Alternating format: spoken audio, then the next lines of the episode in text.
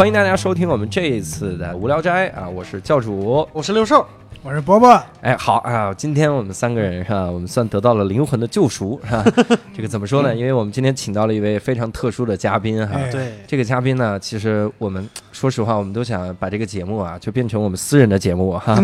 因为很多人看完我的演出，就有一个评价，就是教主是不是平时就有病，然后狂暴症，就觉得这人是啊，这应该不正常嘛，平时要不就吸毒了，是吧？对，就是这种感觉。嗯，然后我们其实或多或少都聊过一个话题，嗯这个话题就是抑郁症这个事儿。嗯，那我们之前呢，我跟六兽聊了一次抑郁症哈。对对对，这期节目特别的可怜，就是啥呢？就是我们俩对谈，呃，那期伯伯不在，我们聊了苦难的童年和抑郁症，嗯 对对对然，后感觉没聊好。哎然，后为什么没聊好？因为老天觉得我们没聊好，那个那个文件找不着了，真的那个文件找不着了。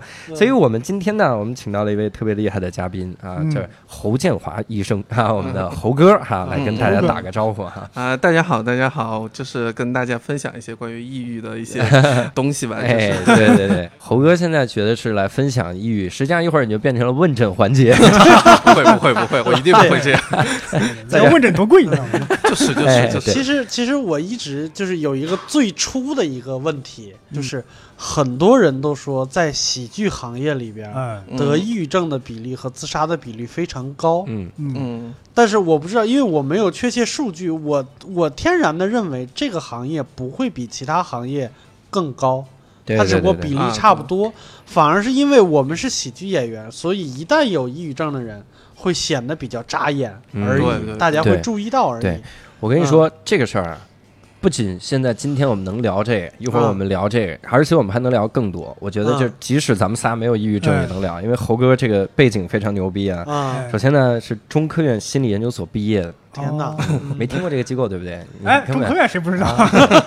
咱俩这种受过教育的知道啊，他一个哎呦，天哪！哎呀，然后而且猴哥人家研究的这个方方向非常厉害，接下来这个基本上就是我跟伯伯能了解，嗯因为人家发了很多的英文的文章哎哎你看哦刘硕老师伯伯老师学中文的，好吧？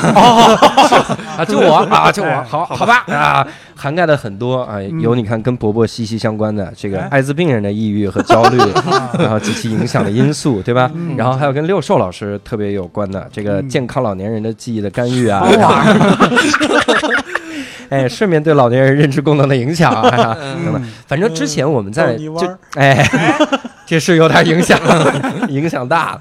我们之前是在那个群里筹备的时候，好像嗯猴哥就给我们发了好多的这个英文，对，英文各种各样的文献，然后各种各样的东西。然后其中有一个最重要的概念，嗯，我觉得就是特别的让我们觉得很惭愧，啊。就是我们一直认为抑郁就是抑郁症，嗯，啊，对，但是实际上抑郁和抑郁症还不一样。嗯。对所以其实我们就特别想从一个事儿来开始聊，就比如说像嗯。六叔老师刚才说那种抑郁症，嗯。咱们现在比如全国大概能有多少人真的是会有抑郁症这种东西？呃，一般来说就是呃临床上一个流行病学的一个调查嘛，大概就是百分之五左右吧，可能对他可能也不少了。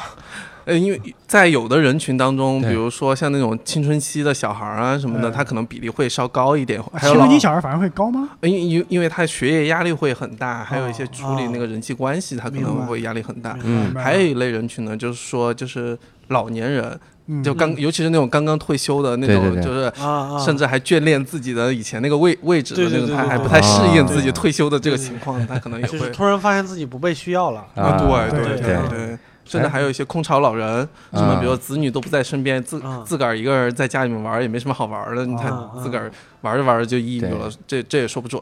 高发人群，对对对，有高发人群是不一样的，嗯但总体而言来说，就是大概在百分之五的左右有有抑郁症这个十四亿，人，百分之五十七千万啊！我觉得这个挺吓人的。这个是是是这个比例会不会在不同年代也会不一样？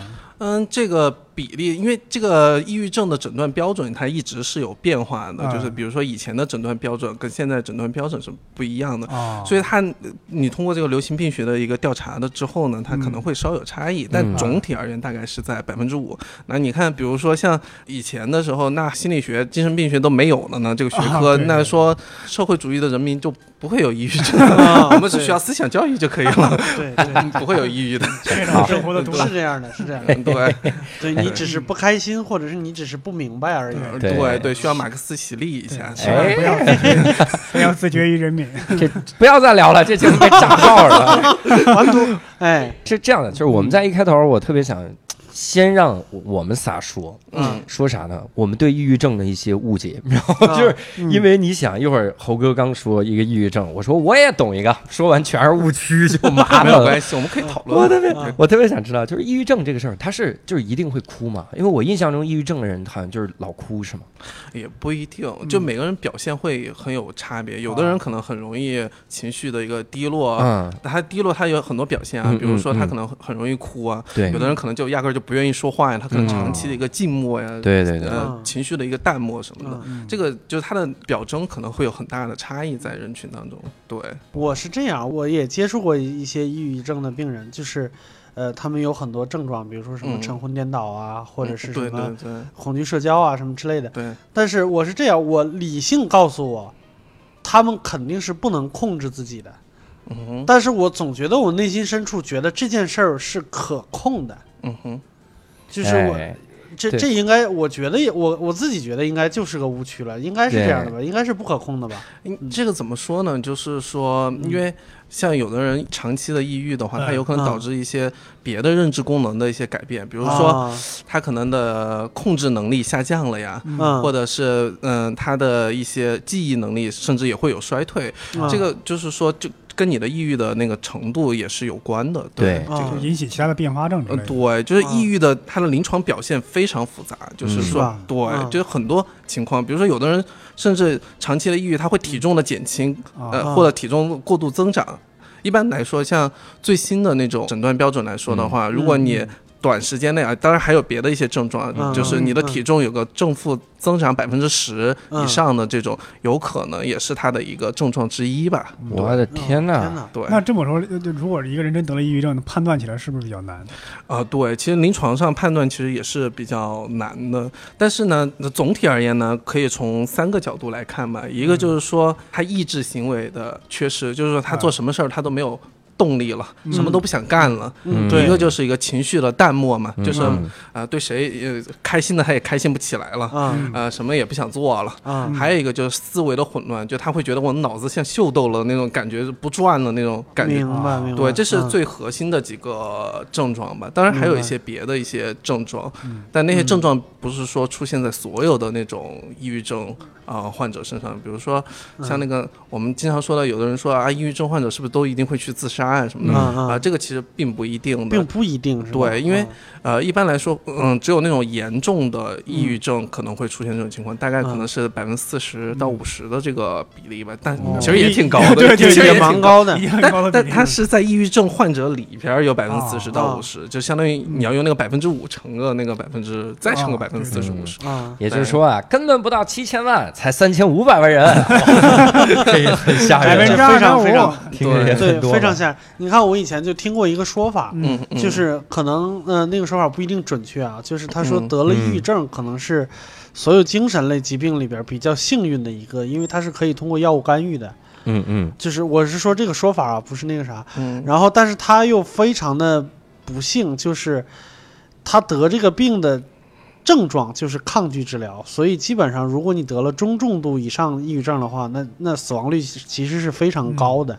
就是他会抗拒医生治疗，他他我嗯。你给我吃药我可以好，但是我不想好。嗯，这个怎么说呢？嗯有两个，一个就是说，抑郁症呢，它只是精神疾病的一种，其实别的精神疾病其实也是有药物可以 啊啊治疗的，比如说精神分裂啊啊等等，双向障碍啊等啊等，啊其实它也是有呃治疗的，但是我们不管它治疗效果好坏吧，啊但它也是有一定药药物可以治的。对，嗯。嗯、第二一个呢，在呃临床上面看的话，嗯就是给抑郁症患者就是用药，有的人确实像你说的哈，嗯他可能会很抗拒。嗯这个服药对他的一个，比如说他有的人觉得我服了这个药之后，是不是体重就变胖了呀，胖起来了呀，啊 呃，形象就走形儿了呀，啊或者是会担心是不是要加重我的这个抑郁情绪，这种当然会有一部分人会是这样的。这种情况呢，我们可能会呃先用别的一些手段嘛，嗯就呃用药其实是治疗抑郁的其中一个手段嘛，嗯还有一些别的一些心理咨询啊，嗯啊、比如说还有一些物理的一些疗法，就是比如说像美国，呃，应该是零九年吧，才批准了一种，就是在大脑的那个右侧哈。嗯就就你的额头那个地方就通磁场，嗯说也是可以对抑郁有个很好的一个缓解的一个作用。对，就是它有很多治疗手段。我为什么这么说呢？因为我有一个特别好的朋友，嗯嗯，他呢，呃，前年的时候就是到六院，就是北医六院是对，就到六哦院就直接诊断成重度抑郁症。我天哪啊然后就是他去挂门诊，还是别人拉他去的。啊。是吧？挂了门诊以后，那个医生看完了，就直接说你就留院吧，啊。天哪就你就别走了，因为你出去了以后你也不会吃药的，就是你现在这个状况肯定是抗拒的。嗯。但是好死不死，我为什么说这件事特别有意思？嗯，我这个朋友以前的工作嗯。是精神病院的护士，啊，哦，好吧，嗯，对，然后他留院就是坚持工作，对 他一听到留院这两个字儿，他敏感，他非常敏感，他知道精神病院里边大概是个什么状况，嗯。然后他当时情绪先崩溃了一次，嗯。啊，大哭，哭完以后跟医生保证说，我一定按时吃药，嗯。我不要留院。嗯，然后他回来以后，果然被吓得每天按时吃药，到现在症状已经已经已经差不多快没了，嗯。已经可以正常生活了，没问题了。嗯。对，虽然我觉得这种吓的这种方式嘛，可能不是 特别好，就是因为我觉得这种会有对那种精神病，院的一那个医生不知道他做过护士，对嗯对，那个医生不不知道他做过护士，所以可能也不是吓他，他是自己吓到自己了。对，因为因为我觉得现在大家可能嗯，就是对精神病院有一种那种污名化吧，就觉得嗯好像你一来就把你关着，然后就疯人院那个 电影，对对好像一一进去就给你疯狂的电击的那种感觉。其实也不是这样其实其实我们在精神病院里面对大家还是很仁慈。就是如果你实在不愿意待在这儿的话，我们会给你开了药，让你回去啊这样啊，我只有我们都认为像像监狱一样，是吧？对你怎么证明自己是个不是精神病，是吧你不？证明你就出不来，你证明了你还 也出不来。对，除了极个别的，就是嗯那种他可能会有攻击行为的嗯那种嗯，他可能医院会用一些呃强制的嗯一些手段，这明白。但这些都是非常罕见的，而且嗯，嗯，有一点就是说，很多精神类的疾病，它不是说二十四小时都在发病。嗯，就比如说有一次我去那个呃精神病医院嘛，就遇到一个双向障碍的人，嗯双向障碍就是他。呃，一会儿躁狂，一会儿抑郁，就时而躁狂，时而抑郁的那种。嗯，嗯其实我跟他交流的时候，我最开始没看出来他是啊有双向障碍的，我觉得哎挺好，这哥们儿挺好聊天儿。后来他跟我说，他说我有双向障碍，我说我说我没看出来啊。其实这也反映了一点，就是说，嗯精神病人他不是二十四小时都在发病，嗯他可能间歇性的。嗯当然，抑郁他可能有所不同，就是嗯最开始他可能是一个重度抑郁嘛，对吧？嗯他可能啊有一会儿要又又想死，又想这样，又想那样的，嗯呃，逐渐的治疗之后，他可能会转入一个轻度的慢性的抑郁过程。嗯就是这种，它可能是一个情绪的一个呃稳定的一个持续的这样一个低落，再结合一些比如说一些心理治疗啊等等治疗，嗯它可能会恢复啊。嗯当然，现在治疗效果吧，呃，还是不错的，对对，还是可以的。我 当年我当年接受到最大的误解就是啥？就有一段时间我就觉得我嗜睡，嗯，然后我就觉得我肯定是抑郁症。嗯然后我我那段时间都到啥程度？我就啥也不想干，我自己在那个飞机上坐着的时候，然后我就突然就开始哭了，就没有任何理由就哭了。嗯然后我觉得我肯定有问题，嗯，然后我跟别人说，你知道吗？就是这个时候误解就来了。我跟别人说，我说我有抑郁症，我觉得，别人说怎么可能？你有抑郁症，我们早就该死了，我崩溃了，知道吗？是这样，就是很多人就是觉得，如嗯我觉得我这一段我心情不好，甚至我可能有自杀的情绪，嗯，嗯我就是有抑郁症。对，啊，这个怎么讲？就是，嗯，这个就要两分，嗯就怎么说呢？就是如果有的人我主观报告说我有一些啊抑郁的情绪啊，嗯主观的一些情绪的一些低落，它不一定是抑郁症，但它有可能是。啊，对，就是临床上诊断呢，就是一般要这种情绪持续两周以上，啊还有个时间的一个限，对起码持续两周以上。嗯然后还有一些啊、临床的一些指标，它它需要达到几条几条几条以上。啊，达到某种哪哪些严重程度之后，你才能叫抑郁症。对那你那种呢，可能顶多就是偶尔的间歇性的抑郁情绪而已心情。好，那就是饿了，绪那就饿了。对那发工资看到自己工资条了，对对对这怎对么回事啊？对对，看到工资为什么比别人少了一万块钱，这就是肯定心情就就是很不美丽了。问医生，我为什么周期性的抑郁呢？说啥时候抑郁？发工资？那小伙子，你怪谁呢？这不是怪自己不努力吗？对 一跳槽就好了。但是，但是我当时还真去北医六院查了，嗯。就是因为那段时间我就一直低落，然后我压力很大，嗯我我觉得我不是抑郁就是焦虑了，我就查，我查了之后真的很详细的那个查，首先他筛查我抑郁症这个查抑郁症这个过程真的太牛逼了，让我做四百道单选，四百道单选，做完就抑郁了。我做之前还没抑郁呢，做一半好了，我不完做一半实在是不行了，做一半说算不查了，我是做一半，没抑郁。我能全选塞满，真的。说我现在才知道真正抑郁是什么样，是吧？走，然后同时我我查的时候还让我做了一个那个脑脑外的，核磁，哎，不是核磁，就是红外的那个波动那个查。嗯，那个检查啥的？查你的脑脑子活动的这个这个东西，嗯嗯嗯，他要看你安静的时候是什么样，然后兴奋的时候是什么样。嗯结果我一查，你知道是啥吗？嗯我就是双向情感障碍，但是是轻度，就是轻度双向情感障碍是啥的？我跟你说，这其实我觉得就是新东方老师的职业病，嗯因为那个医生原话跟我是这样说的，他说：“哎呀，你这个病吧，治也行，不治也行。”我说：“那还叫病吗，大夫？就是嗯，要表轻微吧，可能能逆转取胜。治也行，不治这也行。”就是精神疾病里的感冒。对，我说我说那他算不算病啊？他说算病啊。你有没有觉得你一年到头有的时候就觉得啥事儿都能干成，觉得自己特别牛逼？我说有。他说有没有那几周就觉得自己特别抑郁？我说真的有。他说你看这就是双向情感障碍典型的症状。我说那得治啊。他说但这也是普通人正常的行为。我说这这吧。他说你就是兴奋的时候比别人都兴奋一点，嗯然后低沉的时候是比别人都低沉一点，所以这叫轻度双向情感障碍。就更极稍微极端一点。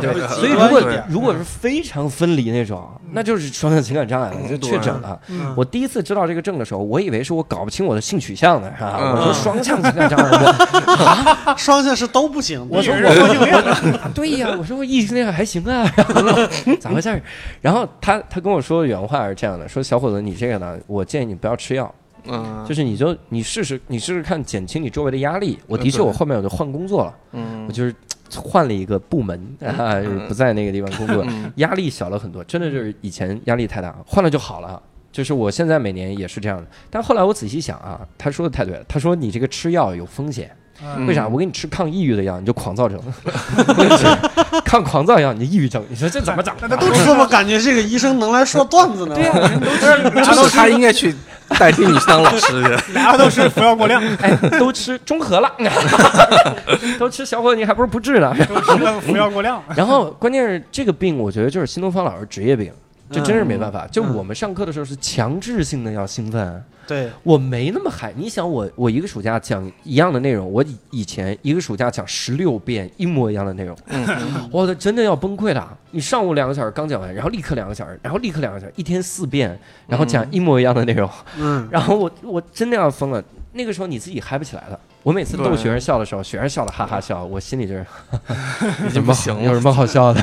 已经麻木了。主要那那梗都已经说了无数遍了，对对自己都没有什么。所以你想，我我一下课，我就会陷入到一个特别沉静的这个状态，我就完全不想跟任何人类说话。所以，所以那可不就是兴奋的时候比别人都兴奋，然后抑郁的时候都抑郁嘛？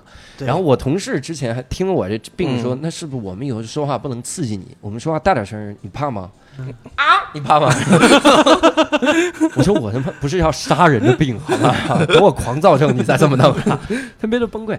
然后我我说你们自己去测，你们一测测一个准儿，绝对就是这样。对对，但是我后来又想了一个事儿，嗯嗯你看好多人，嗯好多人他们一去查就发现自己是抑郁症的中度或者重度，嗯嗯所以我就在想这个事儿会不会是跟大家有一个习惯有关？大家很不倾向于往抑郁症方面想，嗯，就人们为啥会避而不谈这个抑郁症这个事儿？因为我觉得吧，就是大家呃说到抑郁症这个事儿吧，总归是觉得不太好，好像是嗯不是我们家出了个疯子那个？因为以前很多人把那个精神疾病就当成疯子嘛，对，有这个病这三个字是要把要把这个人隔离开的那种就是他很很大的污名化在这个里面。哦对，对，其实早在很多年前，就福柯其实也就解释这个精神病的形成的时候嗯嗯就说了，就疯癫嗯跟精神病跟隔离，它本身是有很大的关系的。嗯。就是精神病的形成可能跟这些东西都有关系，当然有些嗯话我们这儿是不能说的，反正这跟一些权利啊、暴力有关。嗯，对对。伯伯有接触过有抑郁症的人，没有，但是有很多，其实我感觉是精神有有点问题的人，怎么说呢？就是高中同学、大学同学都有都有那种，就是经同学们经常欺负他，啊啊嗯。自己性格也内向，嗯，经常是有时候在宿舍里大家都在睡觉，他突然在走廊里大喊大叫啊，我恨透这个世界了，我要杀人，就我的天呐！就是这种，哎，我觉得他能喊出来应该没啥问题。大骂自己的爸妈怎么把自己生成这样。啊。啊，倒是那个人格特质啊什么的，嗯。确实跟抑郁有一定的关系啊，但嗯。不一定有因果关系啊，就是嗯是相关的。确实，现在有些研究发现，就是说那种呃内向的啊、嗯或者虐待神经质的那种人，是嗯。容易抑郁或者容易双向障碍。嗯。当然，这个也不是一等于一的那种，就是说有这个人格特质就一定会抑郁。就是现在越来越认为，就是说抑郁它是一个多因异果的这种疾病，多因异果，对它有很多原因导致会。不会有一些自残什么的？呃，这是它的一个结果嘛，就是嗯你抑郁了，可能它会有一些自残的一些嗯表现啊什么的。嗯但嗯从原因上讲，嗯，有的人认为可能，比如是因为是一些家庭的一些呃因素，比如说有的人嗯、从小被虐待，嗯，对吧？对，啊，可能导致他以后就抑郁了。还有的从生理学的角度，比如说有的人就家有家族的那种抑郁史什么的，嗯可能有这种遗传性在里面哈。嗯嗯，当然，抑郁的这种遗传跟我们所谓的很多那种遗传疾病还不太一样。比如说，有的遗传疾病来来说的话，你继承了那个风险基因之后，可能是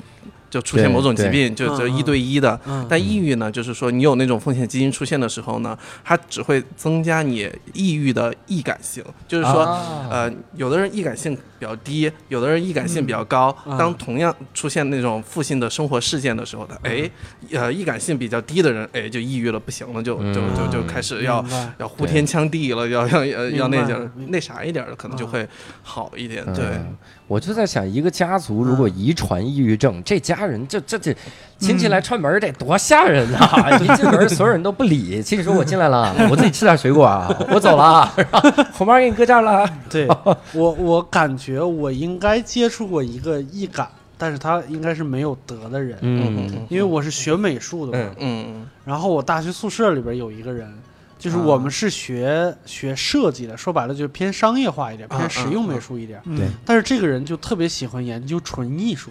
嗯你知道，纯艺术研究到一定份儿上的时候，就是嗯没有人能理解他在想什么。是梵高啊，就是对这画看不懂的是画是什么不光。是画，我有的时候打嗯开他的笔记本，打开以后里边每一页都是画了一个点，嗯嗯嗯，然后画满了密密麻麻的乱线，就是在那个线啊在那在那张纸上来回乱画。啊，好意识流啊。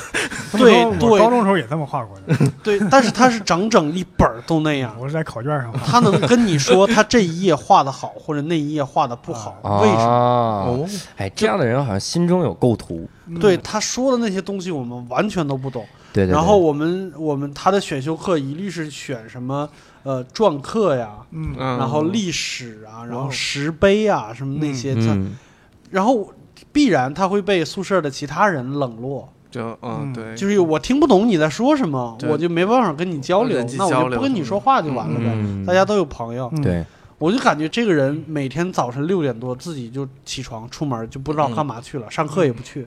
嗯。就我们他他觉得谁有美术的课没有用，嗯哼。他上课也不去。然后或者下午自己背着几块砖头回来了，什么什么嗯之类，就各种 背着砖干嘛呀？对，就各种奇怪的事儿，背着砖，背着了你这个 各种奇怪的事儿。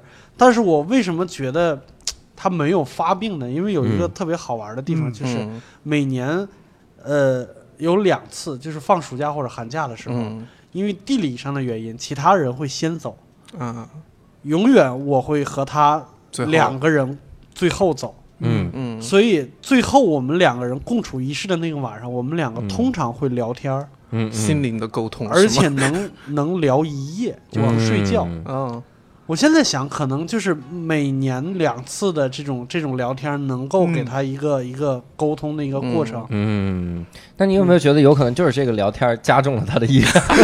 也不是没可能。关键主要看你跟他聊了些，啥。我现在想，我们当时聊的可能也比较飞，是吧？啊，聊的都是你说人活着有什么意义啊？比较飘逸的内容，天天想人活着有什么意义啊？那干脆别活了。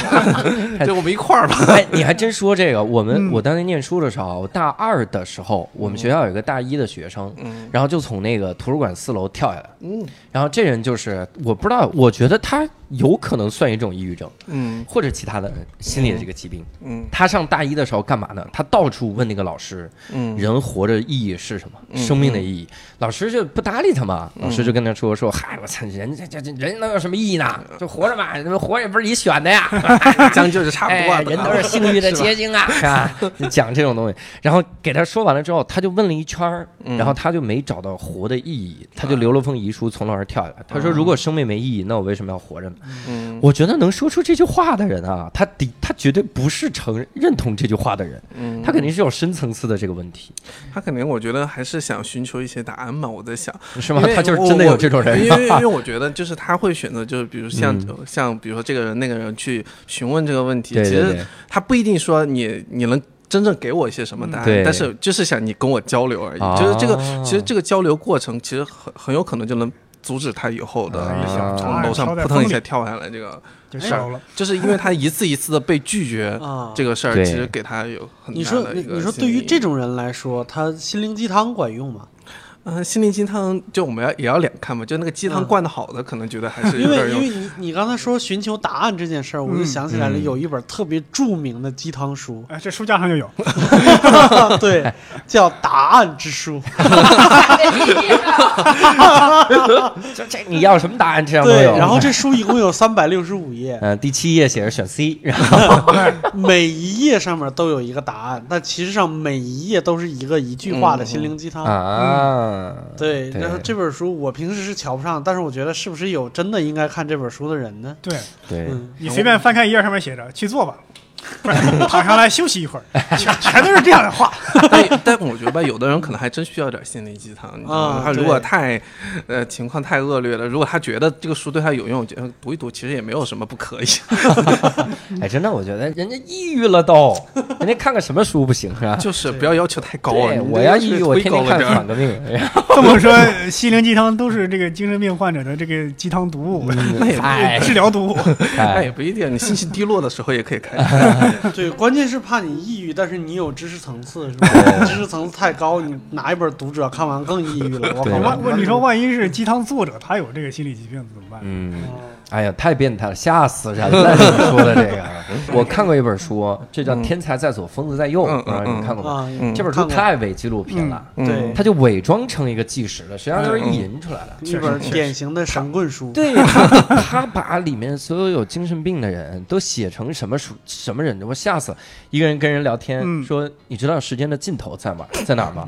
说不知道时间尽头在哪儿啊。然后那个人说：“你等我一下。”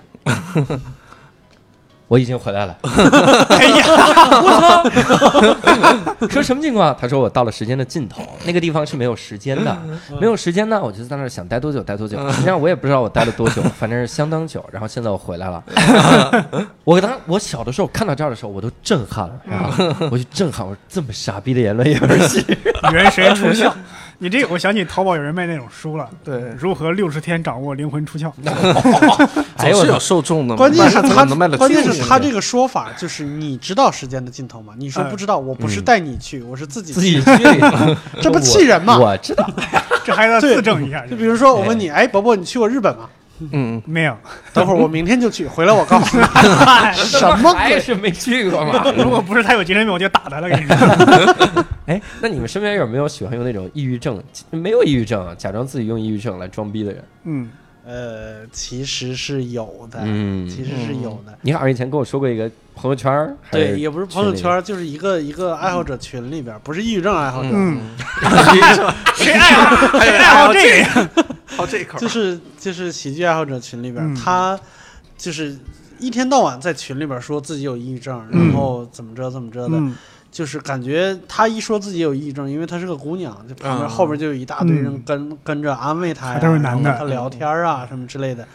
然后我就因为我觉得抑郁症这件事儿还是挺严肃的一件呃事儿，对对对，我就跟他说，我说你要是真觉得你得了，他我和另外一个姑娘都在安慰他，嗯。另外一个姑娘就特别好，给她给她发了一个免费的一个热线，嗯。就是你可以通过跟他里边都是很专业的那种义工什么之类的，你可以跟他聊天。然后我就跟他说：“我说你要是真的觉得自己不行的话，你就去医院查一下。对对对，啊。如果，但是我根据我的了解来说的，你抑郁症的最大症状可能就是恐惧社交。你既然在群里边聊得风生水起的，我觉得你没什么事儿。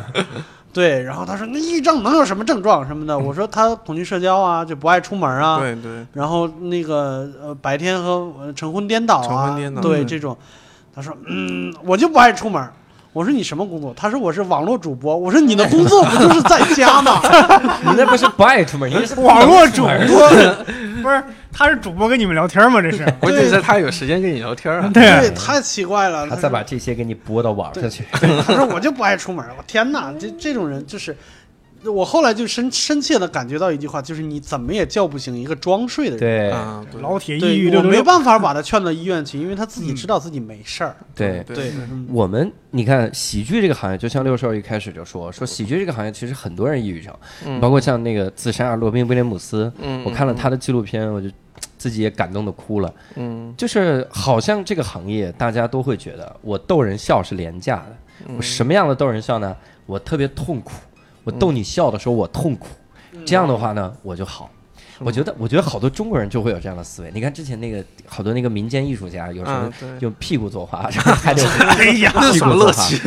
为什么用屁股作画？屁股书法这个牛逼。嗯还有一个哥们儿仰泳书法，什么叫嗯仰泳书法？就是他在仰泳的时候嗯写字儿。那你他妈蛙泳时候还得写他要是能潜泳书法就牛逼了。防水的纸嘛？狗刨的时候能写也啊行。对，你看他写出来那个字儿特别的烂，嗯，但是他这个过程特别的炫。嗯，我觉得好多人就喜欢这样。我段子讲的不好笑，但你知道我怎么讲出这种段子吗？我特别痛苦，我品砸自己的痛苦，我才讲出这个段子。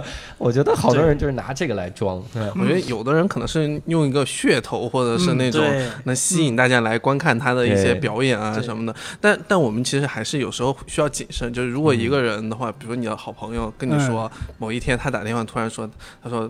我最近真的是有点抑郁了，或者其实还是需要谨慎的，因为有的时候他可能是在打电话的时候，其实是一个很重要的一个他想要寻求帮助的一个信号如果就是说，如果你在这个机会，如果能够给他一个比较积极的一个反馈，或者一个好的一个嗯。良性的一个互动的话，可能能阻止他，就要预防他嗯后面更为严重的一些一些事情嘛，比如说自杀什么的。明白。因为其实你看哈，有的人自杀的那些案例，很多人比如说在自杀之前，他都会跟他最好的朋友打个电话，或者是嗯说说一下。但是有可能我们如果没有这种心理学背景，或者他他可能就没有意识到对方嗯给他的这个丢出来的这个暗示什么的，嗯嗯，那就没有给到一个很好的一个积极的一个帮助，他可能就造成他一哎些。你你要这么说的话，我好像还干过这种傻事儿。啊，就我突然间有一哎个，我我之前有一个同事突然跟我说，他说我觉得我可能有抑郁症。我说你怎么怎么知道你有抑郁症呢？他说我去网上做了一些自测的题，基本上都是轻度或者是中轻度的抑郁症。嗯，我当时给他的反馈应该是，我说那种题都不可信。嗯，嗯对。现在看起来这句话应该是不对的。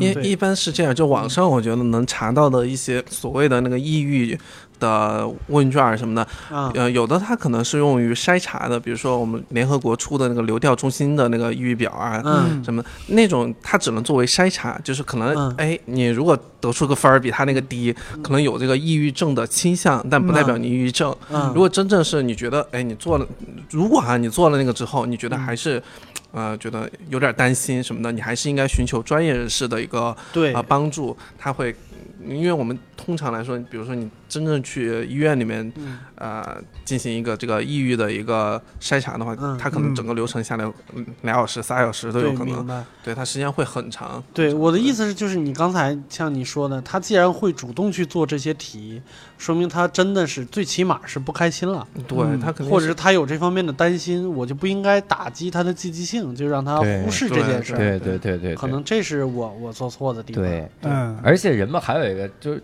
常见的治疗抑郁症的伪科学，就别人说我抑郁症了，哎。想开点儿，想开点儿，特别的神奇。告诉我怎么开。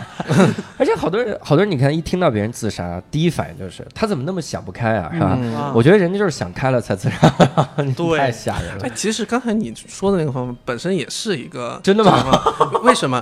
其实你跟那啊个患者进行一个交流啊、沟通的一个过程，实际上就是一个帮助他建立社会网络的一个过程。你看，啊抑郁症患者嗯他有个典型特点嘛，嗯不愿意与人交流，社对吧？对对对你愿意去跟他交流，比如说你拉着你的朋友跟他一块儿交嗯流，如果他也愿意跟你们一块儿交流的话，是不是这个社会网络也就呃建立起来？其实有一定的帮助。当然。这个手段当然是需要一些掌握的，不能说是你嘲笑的那种形式什嗯么，这个啊可能是反而会加深他的那种抑郁的一个情绪什么的。嗯对，我曾经在网上看到那个 TED 有一个研究，嗯。它是那个 MIT，啊，嗯我觉得后哥应该也听过，啊就是嗯。有一个叫 Steve Ramirez，呃 Ramirez，嗯然后他和刘旭就是两个人搞的一个研究，他的研究这个小白鼠嗯。这个嗯。怎么给它治疗。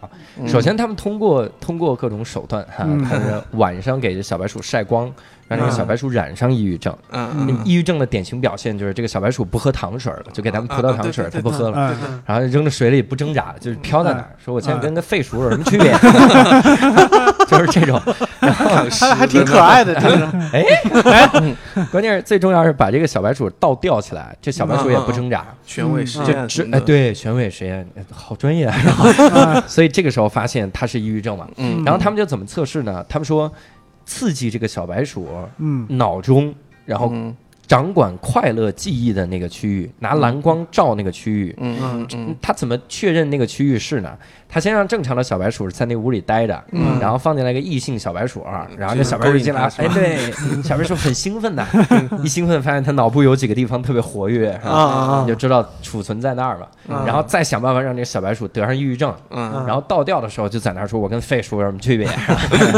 就 就不干了，我这说单口得了，然后吊着。这个时候刺激它那几个区域，嗯。你就发现那个不挣扎的小白鼠就开始挣扎了，然后它就想活下来了，人家就好一点。嗯。而且最神奇的是啥？就那种小白鼠倒吊着的时候嗯，嗯嗯。它把相同的那个异性小白鼠再扔进这个屋子，嗯。然后小白鼠都没反应，就我不看，我也不想挣扎，就不不活了。啊所以他们就是说说这个感觉治疗抑郁症是试可以试图让他想起快乐的回忆，对但是他要重新创造这个快乐回忆是不可能了，他抑郁状态下创造不了，啊。所以就能靠快乐的回忆硬撑。嗯。所以人家说啥呢？说这个带小孩啊，一定要做好多的亲子游戏，嗯。对，就是要让他养成你跟他之间有共同的快乐的回忆。嗯。等这个小孩将来有，比如说有抑郁症，那可以完全通过回忆一些东西，哎，啊回想一下，来增进你们亲子的关系，嗯看来你这个家庭治疗方法还挺好。是吧？对，因为我我看到我很多的学生就是这样。嗯说实话，好多的学生，我一看，我心想，这孩子怎么会这样啊？对 把你妈叫来啊！一叫来，哎呀，真的就是这样。我曾经有一个学生，我就觉得他挺怪的。他上课的时候呢，嗯他处于一个什么状态？他就低着头，嗯嗯我以为他在玩手机，所以我上课的时候我就把手机都收了。我说嗯大家都不要都不要玩手机。你然后收了手机之后，他还是低着个头，就头都快贴在那个贴在桌子上了。所以是在玩机哎 哎呀，哎呀，这期节目录的好。有点完全稍稍修有点重口。然后他在低头，低头就不知道他在干嘛，就发呆。嗯我就心想，我说这孩子太奇怪了。我说那那家长会的时候，我跟他妈聊一聊吧。嗯嗯，家长会他妈就坐在底下，他妈就是这个状态，就是我还没说话呢，我在上面准备我那个家长会的嗯。PPT 啥的呢，嗯他妈就手机放在旁边，然后头就低着，然后就头就快垂到那个桌子上了。我就觉得真的是这个父母啊，对小孩这个影响非常严重。对，好多那个小孩，你说有抑郁症，包括出现的那些暴力的行为、攻击性的行为，很多都是因为在家里不开心，嗯也的确是这样的。可能家里边有酗酒啊，或者对，家庭暴是这样。你想，你也很难想象，我们学校一个小混混，每天回到家，开心的投入奶奶的怀抱啊。奶奶说：“真是我的乖孙子，今天打了几个人啊？” 那不可能。所以我就觉得，这个这是我了解的一个治疗这个这个的方法哈，嗯不知道对不对？刚才其实你说到一个很重要的一个心理学概念，就是那个班杜拉曾经提出的那叫模仿学习或者叫替代性学习，就是说就是呃小孩儿就学很多事儿吧，他嗯。有时候他不是自己亲自去学什么的，嗯他可嗯能通过父母的一些行为或者他周围人的一些行为来进行一个学习，而且这个行嗯。对。如果这种行为，比如说他父母在那儿呃低头玩手机的时候，没有人。呵斥他的父母或者那个什么的，他可能觉得，哎，这个行为是可取的，啊。是赞许的，哎，以后我这样做也可以，哦就这种，他会不停的内化这种这种强化这种学习，对对。所以嗯。很多就是呃成年人哈，他长大的那种不良习惯啊什么的，可能都跟他小时候自己接触到的那个父母的，包括周围人的这个情况嗯是有关系的。这个嗯这个确实是有相当的这个依据的，对。哇，那这要是推到极端上来，那就完犊了。我能想象几十年以后，我儿子过来跟我一进家门一摔，你他妈就是当年不爱看书，所以我现在也不能看。我说那他妈能怪我吗？那不得怪你爷爷吗？哎呀，我天！哎，咱家祖上就没出过读书人呢！对，咱家一咱家祖宗十八代买了六本书，你想想啊，三代才买一本，这三 不错。我以为你儿子一一回来一摔，说我现在成绩不好都怪你，你说怎么会怪我？你儿子说我都听了那期无聊斋了，猴哥说的，猴叔说了，特别的神奇。啊那你想我儿子得多吓人？我儿子天天就跟神经病一样，亢奋呢，这还完了，我就不能要孩子。太神奇。那现在真实的治疗了这种抑郁症的东西，有没有可能就是真的我就不吃药，然后硬生生的调节回来？有可能。如果真的到达抑郁症这种情况的话，一般来说是需要吃药的。嗯我们常常见的哈，听说过有一种药叫那个什么百忧解吧，我啊我估计你们应该也听说过这种药我听。这药就可快乐了，就百忧解嘛，就没有忧愁。我听着像一瓶酒的名字，像像像毒品。我几百忧帮很。多病人代购过这个药。就是百忧解是吧？对，因为我在北京嘛，买的稍微方便一点。嗯对，因为这个药呢，它主要呃作用的靶点，其实它是作用于脑部的一些是那种化学物质嘛，就是那个五羟色胺。就是有有的那个研究发现，就是说抑郁症患者哈，他跟那种健康人相比来说，他脑部的那个五羟色胺的那个嗯含量，它会明显的偏低。嗯然后呢，这个药物呢，它可以呃通过反正怎么不管怎么代谢吧，嗯它能增加这个五羟色胺的这个呃量，那嗯进而就是可能改善这个抑郁。当然，这个治疗方法呢，嗯，不是说呃所有的抑郁的情况它都能治好，它可能能解决啊百分之五十、六十的这种啊、比例。所以我们就像我刚才一直说到，就是说还需要结合很多别的一些治疗的一些手段。其实心理咨询或者心理治疗实际上是，呃，整个在抑郁症治疗当中是一个很重要的一个呃东西。它现在精神病呃医院里面常用的就是呃沿用的一个弗洛伊德当时的提出的那个精神动力学的这个理论嘛。就分析，比如说你抑郁产生的原因啊，比如说一些防御机制啊，嗯。或者是不是一些依恋的一些有问题了呀，或者疫情有问题了，嗯。等等等等啊，这个这个挺复杂的。就是说，嗯。要真正能做这种精精神分析的这个精神病学家或者心理学家，其实嗯。来说，他是需要有很长的、漫长的一个训练的这么一个过程，这是一种心理学的治疗手段。嗯。那当然还有别的，比如说，呃，美国他们现在就很流行的一种我们叫 CBT 啊，就是认知行为疗法。这种。呃，心理干预的手段呢，它主要是让呃抑郁症患者呢，他能够自己抑郁到，呃，不，他自能自己 抑郁到他 自己抑郁到好了，他自己能够认识到我产生抑郁的一个原因，啊。就是他让他自己去寻找对，嗯呃原因在哪儿，来自己帮助自己。咨询师的一个呃、哦角色呢，就是协助他帮忙找到自己抑郁的原因的这个啊，角度。所以你那种算不算？就是你来我这儿，你这睡觉，然后跟你聊天儿啊，对这种也是一种啊，对叫来访者中心嘛。啊？像来访者中心的这种呃咨询方法呢，就是说啊，比如说你来了哈，我不是说一来夸夸给你不停的讲讲讲讲啊，你这个抑郁怎么不好，又怎么的，对，我们就倾听就好。就是啊有时候你什么都不用做，嗯，你只需要听他讲。呃，他身上的一切的故事啊，什么的一切的经历，尤其是在整个心理咨询的这个过程当中，尤其因为治疗抑郁嘛，比如说心理咨询，我们可能会有呃八个疗程或者是十六个疗程，通常的前面的几个疗程会采用这种来访者中心的方式，因为呃有个好处呢，就是说帮助呃咨询师可以了解我们这个来访的对象。他的一个嗯。情况，以及他的整个心理的痛点在哪个地方，对，就是，说之后我们才会采取别的流派的一些手段，比如说你要再采取精神分析的手段，比如说再采取呃认知行为疗法的手段，还有一些或者哈有的甚至还有一些家庭疗法啊等等等等，就是说它是有这么一个流程的。嗯嗯，这是嗯心理咨询的，我们叫 counseling 心理咨询的这个一大成套的一个体系的一个咨询手段。嗯嗯那还有一种呢，叫做我们称之为叫做物理疗法。物理疗法呢，现在常用的呃物理疗法听着瘆得慌。呃，有有几种啊，一种就是我们叫做美国批准的那个经颅磁刺激啊，就是哦经过你的颅骨，然后在你的、呃右侧的你的眼睛上面一点的那个额头那个地方就打磁场进去，然后呢，这个这个磁场呢，就不是说那种特强的，一下就把你电晕过去或打晕过去的那种。啊，晕了时候是不是就不抑郁了？那是杨永信，因为现在有有有滥用嘛，他们治那个网瘾的，我嗯我不知道你们啊听过有一些新闻没有，就是把那小孩都电都快电傻了，对节奏的知道知道知道。啊。但其实我们现在金颅磁刺激呢，一般是采用的那种预下刺激，就是你放在你头上，你感感受不到啊。通磁场，就因为它很微弱。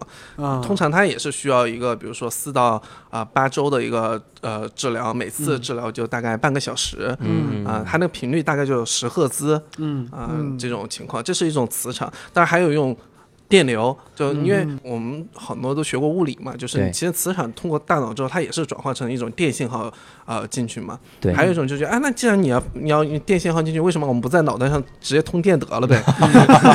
就所以就有那种金颅的那种电刺激啊，就是也是，但是也是很微弱的电啊，就是对对对啊、我其实我自己体验过那个金炉的那个电刺激，就啊，是自己还电一下，对，就自己给自己电了一下，就是 电完开心吗？呃，就 其实其实还好，就是有点瘾呃，了。就其实其实不疼，就是有点麻麻的那种感觉。但有的人甚至连麻麻的感觉都都没有。没有哦对，但是这种呢，它跟磁场有一点不好，就是磁场我们知道它的那个定位会。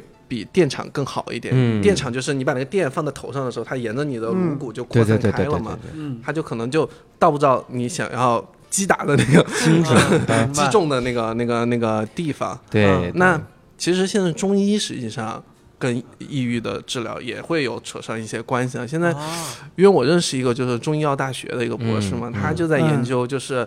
怎么用那个针灸的方、啊。方法，再加上那个中药的那个芳香疗法，就是啊让他闻那个中草药，反正我也不知道那个中草药是什么东西就通过这种联合疗法来治疗对。呃抑郁，据说效果还可以，就是哦 但是目前也没有被批准。就嗯。物理疗法这种，目前被批准的就是那个磁场的，就美国批准的就是磁场的这个。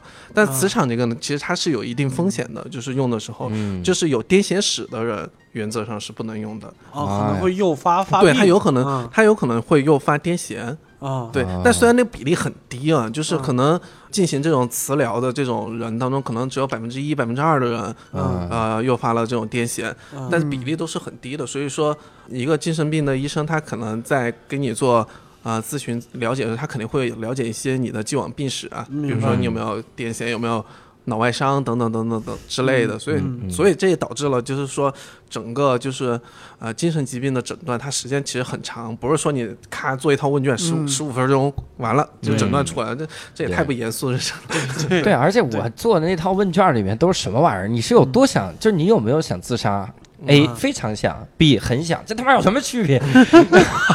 我还得衡量一下，我是到底想弄死自己呢，还是弄个半残儿呢？对。很奇怪。刚才猴哥说那个物理物理疗法之前的那个，就是搞清楚你为什么发了病，然后可能就好治一点。这个我有感受，我有过一段时间，我不确定自己嗯是不是抑郁症，嗯嗯就是我很清楚自己肯定是抑郁，但是到不到症我不知道，因为我没有去医院。嗯嗯嗯，我那一段时间就是到什么地步呢？我不愿意出门，嗯我跟公司呢请了大概一个礼拜的假，嗯就是把自己憋在家里边儿。我一出门我就感觉有人在盯着我看。妈呀，你这你这都市传说了，你这是不受迫害妄想啊？这这都这都不是抑郁的范畴，是有点类似。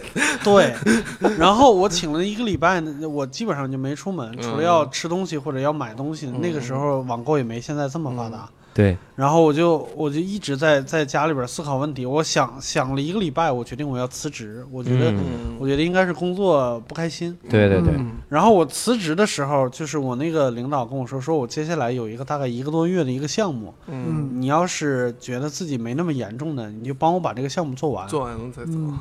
结果这一个半月的项目呢，我做的成绩非常好。嗯所以，然后这一个半月之内，我完全感受不到任何抑郁的成那个那个成分，情绪里边完全没有这个。然后一个半月以后就没事儿了，嗯啊，就再也没想过这。所以我感觉应该是在这一个半月之前，我是长期没有在工作里边得到正向的反馈，啊，就觉得自己没有没没用，loser，对对对，嗯对，发挥不了任何作用。啊，对所以后来感觉在工作里边得心应手以后，可能就渐渐的就好起来了。对对对嗯对，这说明这是一些生活事件的一些改变嘛，其实对你的这个对对情绪的一个影响，其实也是有变化。因为你看，比如说有的人会出现那种短暂的那种抑郁的情绪，比如说我们最常见的就居丧反应嘛，就是说家里面有呃亲人去世了，可能会感觉很忧伤、情绪低落什么的。嗯。但这这种我们通常一般是一过性的嘛，就是说嗯。不是说你会持续的弥漫在这种嗯、呃忧伤低落的情绪当中，它可能比如说当你进入到生活的下一阶段的时候，呃，嗯有可能就会恢复过来了。所以就是说，你的生活事件的一些影响，对你也是有一些可能会正向啊或者负向的影响。对对，但是你看啊，就像我们普通的人，嗯我们很难得，就是换句话说，我们得抑郁症的概率没那么高，嗯但是我嗯们通常都会有抑郁这个情况。抑郁情绪，那，比如说，如果我我只是抑郁，或者说我觉得我是轻度抑郁症，嗯，那我嗯应该去哪儿寻求帮助呢？就是你如果没有达到抑郁症这种程度，只有一些抑郁的情绪啊，或者一些抑郁的问题啊，或者一些轻度的一些抑郁心境的话，可以找一些专业的心理咨询的机构，来寻求一些帮助。这个就是问题。你说我去百度一搜心理咨询吧，我自己觉得这不一定，不能信。啊对，但 但是市面上肯定会有很多假的那个心理咨询的机构，因为对其实我有个朋友嘛，就是他也是做那种英语教学，跟你是同行。然后有一次呢，他们那个学校嘛，就请了一个老师去给他们那个呃给老师做讲座，就是关于那个职业规划什么的。对对对他问。他就问我，他说这个老师说他是你们中科院心理所毕业的，呃，他说是吗？我说，我说我怎么没听说过这个人，也没见过这个人。我最简单的办法就是，因为现在绝大多数的那个心理学的研究机构或者学校，它会有一个校友录，你登那个学校的官网，把这个人输到他的校友录里面去搜一搜，看有没有这个人。对，像北大北大心理系有北大心理系的校友录，对我们中科院中科院心理系有中科院心理所的这个校友录，就是你学位啊学历是不是真实的，嗯你可以有考察的地方。对对对。第二一个呢，就是因为从去年年底啊，就是就是国家的那个心理咨询师取消了，哦，我我不知道大家有没有听说这个事儿啊，就是听说过，因为我没听过。嗯，对，现在现在是取消了，就是以往拿到的这个证的呢，就既往有效，以后就没有了。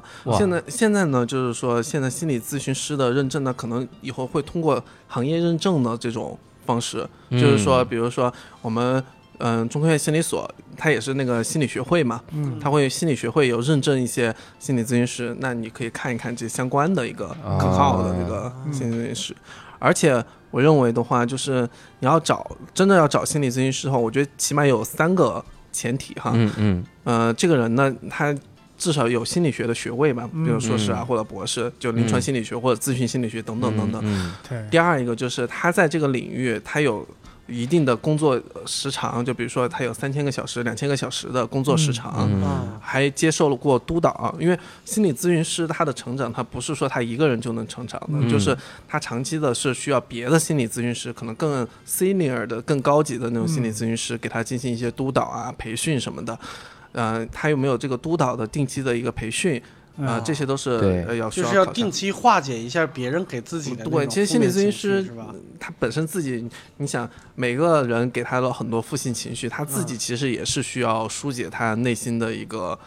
啊、消极的一个情绪的。那最高级的那个人，我就建议他来说段子。哎呀，对，他得有多强的消解负面情绪的能力哦！这种或者是他们会有那种咨询师小组，就是对呃，比如说几个咨询师之间，他们会互相的那种咨询哦或者一个对对，帮我们原原来就还在想，就是一个医生每天要听到这么多让人心碎的故事，自己会不会也受触动，导致自己也导致衍生产生了心理疾病？我觉得很容易。有有非常有有。嗯，因为我们最著名的我们的祖师爷那个弗洛伊德，不是啊自己也有那个，据说是有癔症嘛，好像是。啊。艺人，嗯哇塞，也是也也也是有些精神类的疾病嘛，包括很多精神分析流派的那些嗯咨询师，最少可能自己就是一些精神类的疾病哈，经过弗洛伊德他那个流派的咨询咨询之后，自己也变成了精神分析师嗯来帮助别人，这这其实是有可能的。对，嗯，对就是把病得了一遍，自己就是 这流派的，真的是久病成良医。这 这个呢，呃我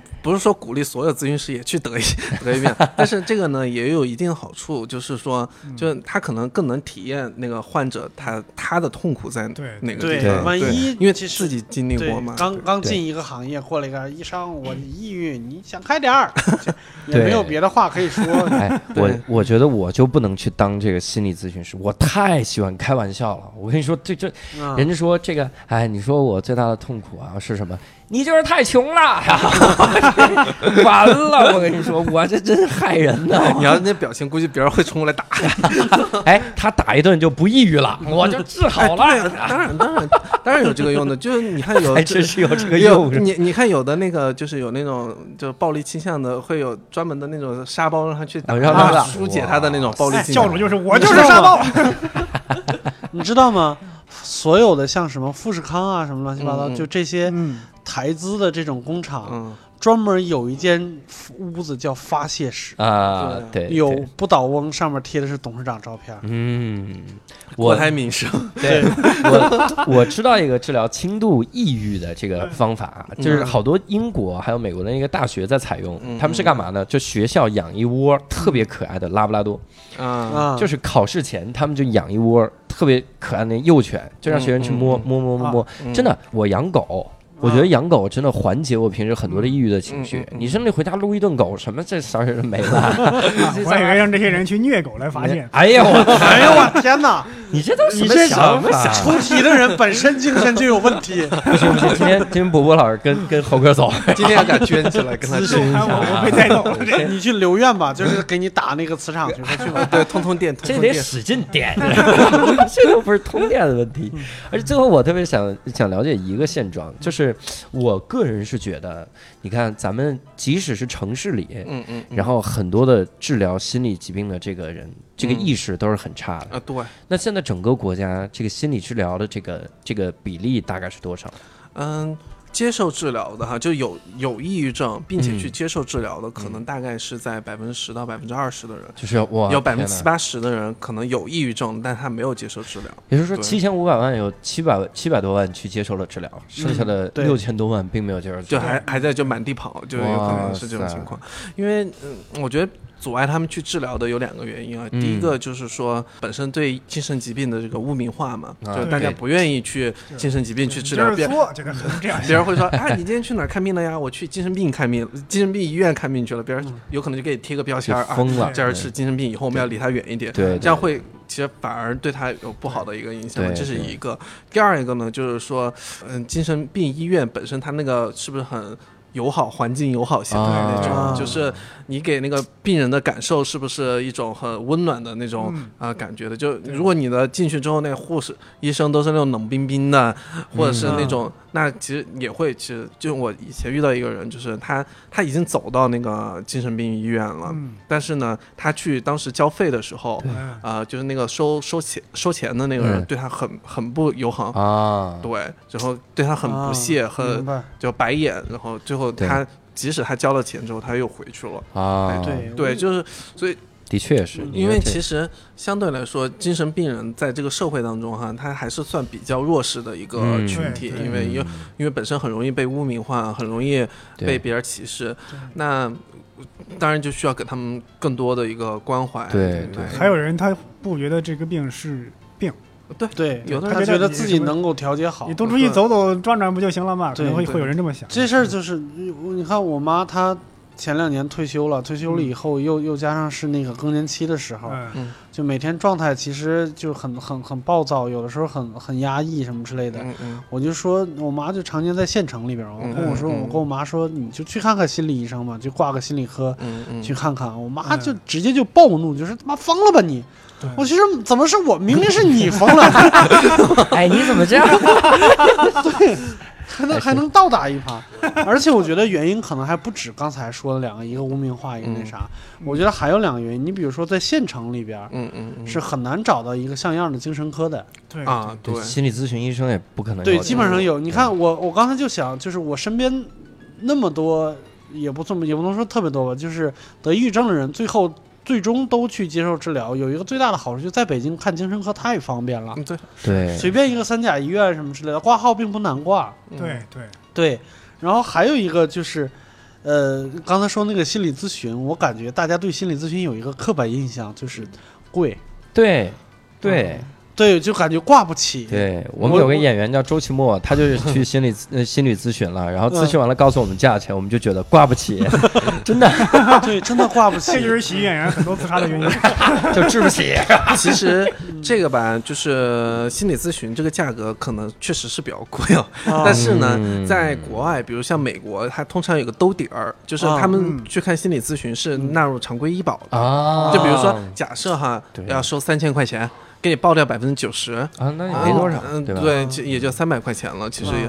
但是现在主要心理咨询很多就还没有纳入到那个医保里面去嘛，哎就是这个负担还比较重。对，的确是，而且心理咨询师也不能说太便宜，为什么？因为因为是这样，因为本来呃，尤其是优秀的心理咨询师，他培养的那个年限是非常长的。对，这事本身成本就那么对高。对对对对对，培养成本本身也很高。那如果你又想便宜，又想找到好的，那那其实难度也很大。嗯，其实其实早期像以前的时候，心理咨询师培养确实就像你说的嗯，有问题啊，就是说地方上的那些心理咨询师，他可能质量可能不是太高，因为嗯。最早的时候你要考心理咨询师那个证，本科就可以，啊，呃，不是从专科好像就可以，我天哪！对嗯，好像是。呃专科就可以考三级吧，好像嗯。本科就可以考二级，就是这个远没有达到一个我认为的心理咨询师的，首先无论从学历水平啊，包括他的那个经验水平，你想嗯假设哈，一个四十岁的人来咨询，结果一个十七八岁的专科刚刚毕业，十八九岁的我来给你咨询，你觉得嗯 你你也有点别扭。虽然不是说心理咨询师就一定要岁数大、要老、老态龙钟的那种才行，但是起码呢，就是我觉得啊、呃你要有科学的那个就是学科的这个训练，然后有整个的一个培养，我觉得普遍的。心理咨询师要达到他的专业的巅峰，普遍应该都在四十四十岁对那个样啊子。过来个老头说：“哎，我最近不开心。”医生说：“你买台叉 box，我觉得可以。对，吃鸡来两盘吃鸡。对，我我曾经在新东方见到过一个精神病，真的是他是精神病，他有精神病史，嗯，并且我坚信我见到他的时候是发病的状态，嗯就他发病状态，我发病他管不住的。他到什么程度啊？就是他跟另一个同事在厕所抽烟，然后我过去，因为他是新教师培训，他是新教师。嗯然后我那同事就给他介绍说这这人教主，这是新东方教的特别好，嗯没说完呢，你知道吗？啊就是我我那同事刚说说这个是教主，嗯，这是刚说到这儿，那人就是行，我知道知道，牛逼牛逼牛逼啊，特别牛逼牛逼，就 真的是这个样。我当时就在想，这人疯了吧？啊 我就去跟别人说，我说那人是有病吗？结果一查，我操，真有病，对，立刻排查出来，发现是有精神病史，并且我们把这个情况一汇报，发现可能就是精神病发作的这个时期，嗯。然后隐瞒这个治疗的情况，嗯。然后混入我们，然后即使我们就对，跟他解除这个合同，太对吓人我之前就是刚才说那个重度抑郁，就得过护士的那个，嗯。就我们两个曾经就是对付过一些，也不是对付啊，就是嗯接待过一些，对付一些，你这太吓人接了。就是他那个时候没没发病的，我们俩接接待过一些类似于粉丝什么之类的，嗯。就有一些就是，凡是我们俩约定了一个信号，就是嗯。凡是他觉得不对的，嗯。他就会轻轻碰我一下，然后我们两个就不不接触他，哦。就直接请保安，嗯。嗯因为他能看出来什么人有精神病容，啊因为他有工作经验。嗯因为就说白了，我我说的可能有点那啥，就是狂，凡是某一个事儿或者某一个人的狂热粉丝里边好像就是精神有一点，比如说偏执或者什么之类的比例稍微高一点。因为我几乎每年都能碰上一两个这种粉丝，嗯，你的粉丝吗？啊，当然那不是我钱老板的粉丝，对钱老板的粉丝，对对钱老板那种人就非常非常的吓人。对，就是那个约翰列侬的那个粉丝，开一箱你变了，对对对对对，就那种，我天哪！嗯太吓人了。好啊，那我们今天也是扎扎实实的了解了一下抑郁症的这个机理哈。